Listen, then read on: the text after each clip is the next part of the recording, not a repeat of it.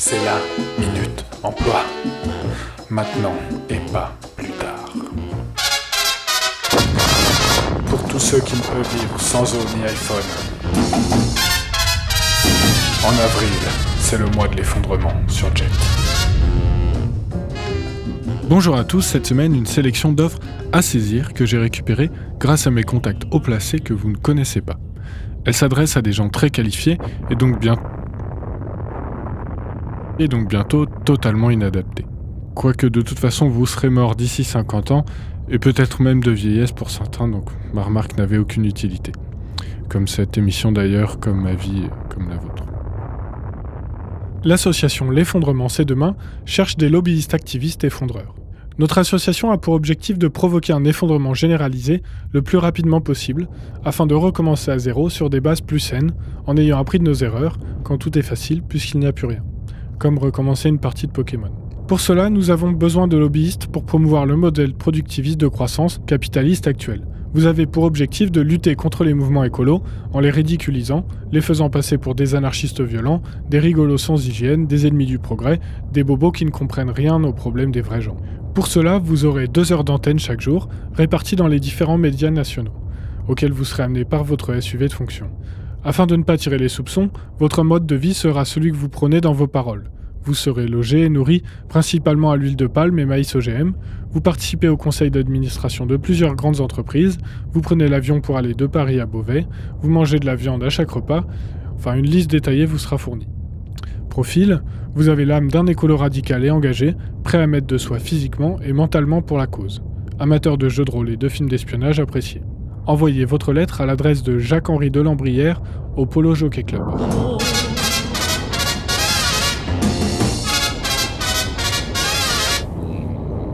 Non, mais je pense que je pense que ça, pour moi, euh, et, il y a bien longtemps, euh, je me dis que la transition, elle ne doit pas être faite euh, uniquement par par les simples citoyens. Je pense qu'elle doit venir principalement des entrepreneurs, des entreprises en elles-mêmes, puisque dès qu'on se lève le matin ou quand on, quand on fait quoi que ce soit, on, est en lien direct avec une ou plusieurs entreprises. Je veux dire, vous vous levez le matin, euh, vous dormez dans un lit, ça a été fabriqué par quelqu'un, euh, les draps, ça a été tissé par quelqu'un. Euh, enfin, voilà, vous allumez la lumière, il y a l'électricité qui arrive, c'est une entreprise. Enfin voilà, c'est 100% de ce qu'on fait dans la journée est relié à des entreprises.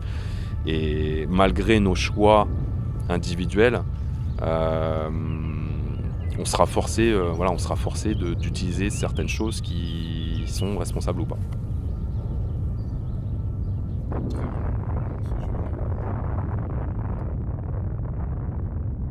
On recherche des orchestres spécialisés dans les musiques épiques. Au moment de l'effondrement, il faudra faire face à des événements d'une gravité inédite dans la vie des concitoyens occidentaux.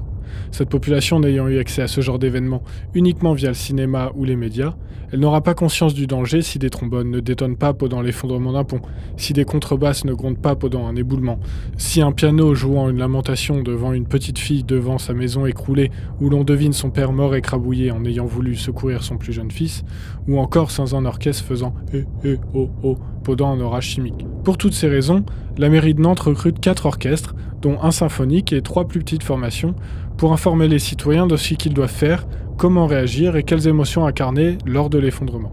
Votre formation doit être le plus mobile possible pour se déplacer sur les lieux. Des tourbus seront mis à disposition sur devis. Envoyez fiches techniques, vidéos de présentation et lettres de motivation à nantemétropole.com.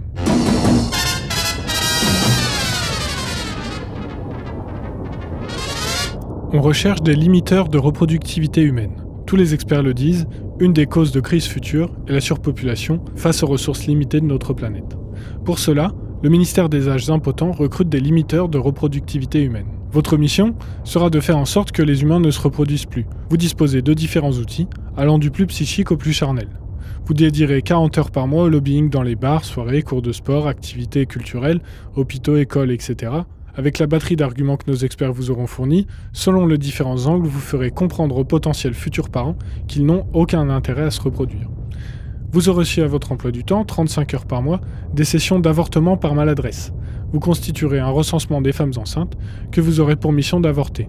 Après les avoir repérées dans la rue, en prétextant par exemple une maladresse qui vous fera tomber sur leur ventre, en les convainquant de boire beaucoup d'alcool à une soirée entre copains, en leur faisant boire des tisanes de plantes connues au Moyen Âge pour avorter, en les faisant passer pour des feuilles rendant intelligents les bébés, vous vous débrouillez pour limiter la reproductivité humaine. Profil, sensibilité écologique, indépendant, haine infantile, sociable, propre sur soi et convaincant, expérience de vendeur d'assurance appréciée.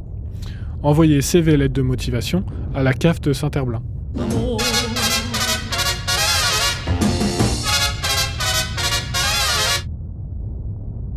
Le ministère de la Culture et de l'Histoire recherche des imprimeurs archivistes. Au moment de l'effondrement, les systèmes informatiques vont être peu à peu fragilisés jusqu'à être hors d'usage.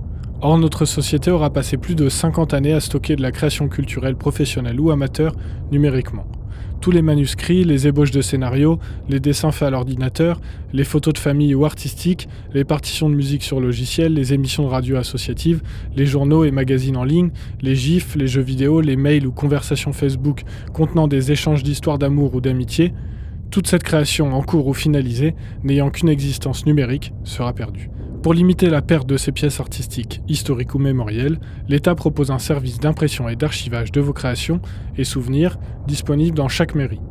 La mission accueillir et accompagner les publics pour l'impression physique, papier, bande magnétique, pellicule, de leurs documents, tout en faisant des impressions doublées pour nos archives. Ensuite, il s'agira de les archiver correctement selon les différentes catégories.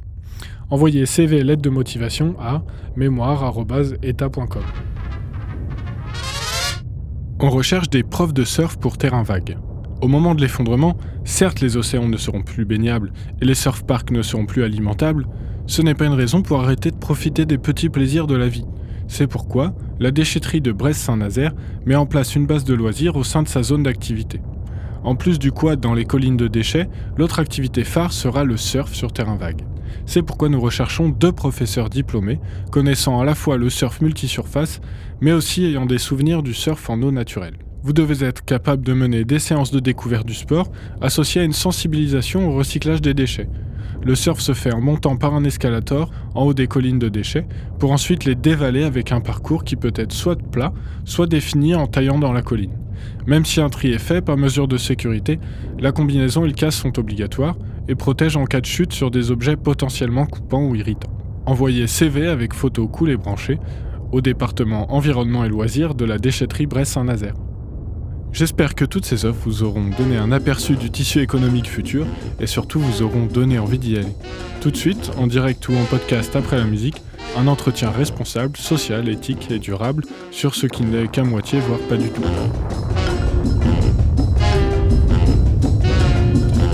C'est la minute emploi. Maintenant et pas plus tard. Pour tous ceux qui ne peuvent vivre sans eau ni iPhone. En avril, c'est le mois de l'effondrement sur Jet. Alors je m'appelle euh, Jean-Noël Touret, j'ai 41 ans. euh, je travaille pour une start-up nantaise qui euh, travaille sur euh, des solutions de chat euh, sur euh, les sites internet. Et je fais du support, euh, du support informatique donc, euh, pour, euh, pour nos clients en anglais, espagnol et en français. Dans mon entreprise, je pense que les gens ont su très rapidement que j'étais euh, assez engagé. euh, et du coup, j'ai eu pas mal de questions par, euh, par d'autres euh, collègues. Euh, voilà, je, je postais parce qu'on a, on a un réseau social interne en fait, où euh, je mettais quelques publications, j'essayais de sensibiliser, un petit peu de lobbying en fait. Et puis euh, euh, petit à petit, je me suis rendu compte qu'il n'y avait pas grand chose qui était fait, voire quasi rien. Il y a uniquement du tri qui est fait. Et puis voilà, il n'y a pas grand chose en fait au niveau de, l'écologie au sein de, au sein de l'entreprise. Donc c'était au début pas trop une contrainte. Je me disais, bah, c'est une start-up, donc on va pouvoir faire des choses. C'est en général ouvert d'esprit, c'est assez international, euh, c'est jeune, euh, créatif. Donc je me suis dit que si je proposais des idées, il y, avait, il en avait certaines qui, allaient, qui allaient être prises. Puis euh, voilà, puis en fait, m'est venu à l'esprit de, de faire peut-être contribuer tous les collaborateurs à, un projet commun en fait qui serait de diminuer nos émissions de CO2 puisqu'on travaille dans le numérique donc ça a quand même beaucoup d'effets. Transport de données, stockage de données, voilà, utilisation de l'électricité pour, pour les, appareils, les serveurs, choses, choses comme ça. Et du coup, euh, j'ai commencé à me documenter un peu plus sur effectivement sur euh, ce qui pouvait être fait euh, au sein de l'entreprise bah, sur, sur, pas mal de niveaux. Donc j'ai créé un, j'ai créé un dossier que j'ai que j'ai animé avec la responsable RSE qui était plus sensible sur le social. Donc il y avait déjà beaucoup beaucoup de choses qui étaient faites avec de l'associatif, mais plus en relation avec les migrants ou avec le quartier ou avec les femmes. Mais rien ou quasiment rien qui était fait euh, au niveau écologie, euh, sauf, euh, sauf le tri des déchets. Quoi. Et du coup, bah, petit à petit, je me suis documenté, j'ai regardé un petit peu où est-ce qu'on pouvait faire des réductions, que ce soit au niveau des locaux, que ce soit au niveau de l'utilisation de la solution en elle-même, c'est-à-dire réduire, je, sans rentrer trop dans, dans, les, dans, les, détails, mais réduire la taille du code ou réduire le nombre de demandes de requêtes Internet.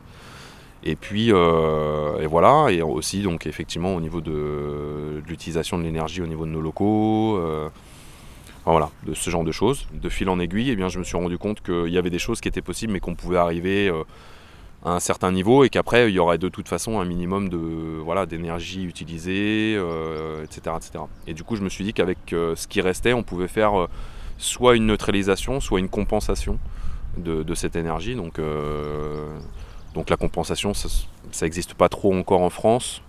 Euh, c'est euh, faire des dons euh, pour des crédits, voilà, les crédits carbone. Et du coup, voilà, donc j'étais arrivé au point que effectivement, donc il y avait l'option des crédits carbone, mais moi j'étais pas 100% d'accord parce que c'était une option, mais hum, ça, ne résolvait pas vraiment le problème.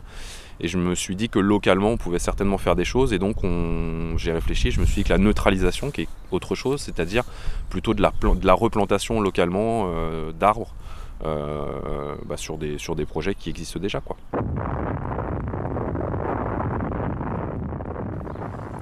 J'ai un engagement, un engagement très très militant. Euh, j'ai progressivement commencé par faire des dons à des associations il y a très longtemps, il y a plus de 25 ans. Et puis petit à petit, je me suis euh, rendu plus bénévole, plus disponible. Donc j'ai fait euh, plusieurs mois, euh, voire même deux ans pour Sea Shepherd en Catalogne. Et puis en déménageant sur Nantes, je cherchais à, voilà, retourner dans l'associatif et faire quelque chose en relation avec l'écologie. Et puis, du coup, ben, je suis avec Citoyens pour le climat depuis quasiment le début, hein, depuis octobre 2018. Et puis, je suis aussi membre de la résistance à l'agression publicitaire à Nantes. Alors, j'ai travaillé un certain temps, j'ai travaillé plus de six mois sur le, sur le projet, donc sur à la fois de la recherche d'informations, du lobbying et essayer de, du lobbying à la fois au niveau des, dirigeants, mais aussi de la, sensibilisation pour euh, essayer de, faire venir des gens dans le projet. Parce que je, voulais, comme je disais tout à l'heure, euh, faire intervenir euh, le plus grand nombre de, collaborateurs possible que je voulais les faire intervenir au maximum. Dans, leur domaine, on avait, on pas mal de choses. Donc il y avait à la fois du marketing à faire, euh, euh, de la recherche au niveau de minimisation de l'utilisation de, l'Internet et du stockage de données, euh, des graphistes pour faire un petit peu des visuels justement pour sensibiliser au sein de, au sein de l'entreprise. je parlais de marketing parce qu'on aurait pu en mettre une ligne supplémentaire pour, pour essayer de hum, bah voilà, de faire comprendre à nos clients qu'on était conscient que l'utilisation de, la solution avait un impact écologique, mais que euh, on travaillait à la réduction de, de, cette incidence et aussi euh, sur euh, bah, un petit peu sur réparer ce qu'on détruisait quoi. Du coup voilà, donc ça a pris six mois et puis donc on, on m'avait conseillé de ne pas aller voir le, le directeur directement euh, tout simplement parce que c'est une personne qui a besoin de données, de faits et de, quelque chose de concret pour pouvoir donner un oui ou un non. Et ce qui m'a permis, finalement de, voilà, de, bien mettre au point une stratégie et puis voilà, un déroulement, un déroulement à suivre. Et ça a été bien, bien reçu, bien perçu par les collaborateurs. Les gens, dès que j'en parlais, disaient ouais c'est une super idée, on a plein de choses à faire. Du coup, du coup c'était très intéressant. Et puis la, personne de la RSE m'appuyait là-dessus et me, me donnait quand même assez régulièrement des conseils même si elle était sensible, elle n'était pas trop formée euh, dans, tout ce qui était écologie. Alors c'est pas vraiment le moment où je vais présenter le projet, mais euh, disons que j'arrive à une, conclusion, c'est qu'il faut qu'on il faut qu'on parle à certains dirigeants de l'entreprise pour justement euh, bah, proposer le projet sans, enfin pas proposer le projet, mais au moins présenter le projet pour expliquer ce dont on aurait besoin au niveau du personnel qui s'engage quelques heures par semaine ou par mois pour, euh, pour travailler là-dessus. Et puis bah, essayer de, de faire une, une, coopération entre tous parce qu'on va, si on fait, si on veut aller dans cette direction-là, il faut que tout le monde soit impliqué et du coup tout le monde doit être au courant et du coup euh, bah, travailler d'un même, d'un même homme ou d'une même femme. Et, euh, du coup voilà quoi, donc j'ai commencé à parler à certains responsables qui m'ont dit que c'était une très bonne idée. Euh, on avait commencé à, élaborer une stratégie de comment, euh, par quoi commencer, etc., etc. Et on arrivait en fin d'année, donc euh, fin 2018. Et c'est le moment où les budgets sont, sont votés, décidés, etc. etc. Et, là, ça a été stop. pour plusieurs raisons. La première, c'est qu'au niveau budgétaire, il n'y aurait pas, pas d'argent qui serait mis là. Et en plus, euh, la société euh, avait décidé pour 2019 de se focaliser vraiment sur le produit et du coup ralentir euh, tout ce qui était disponibilité, enfin rendre disponible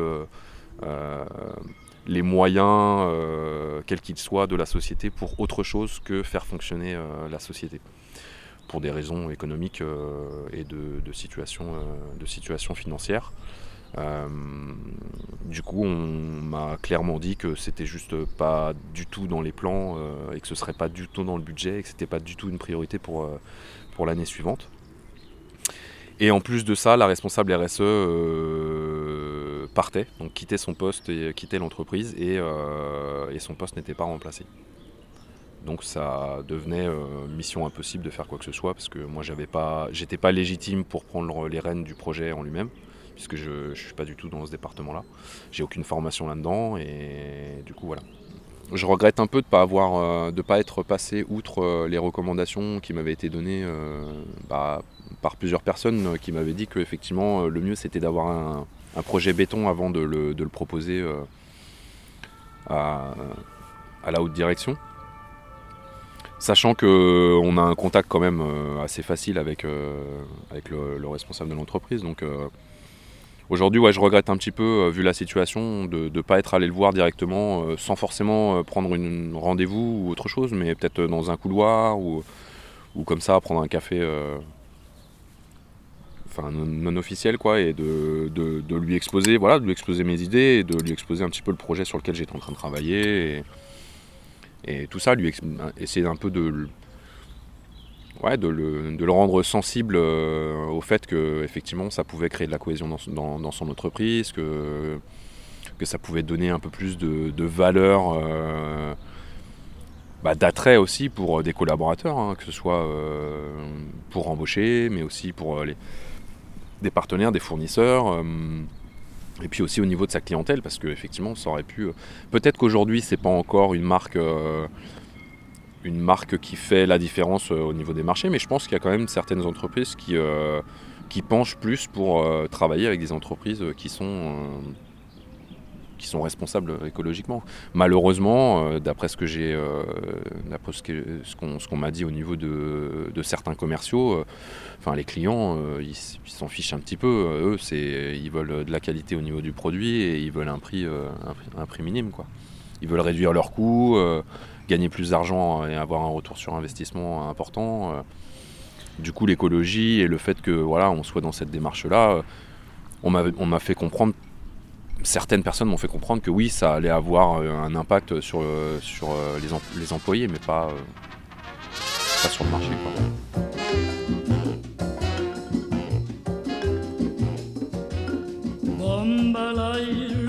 Allez, ciao, bye. Espérons au moins que la radio survivra à l'effondrement. Encore au moins deux semaines, mettons, pour la prochaine minute de l'emploi.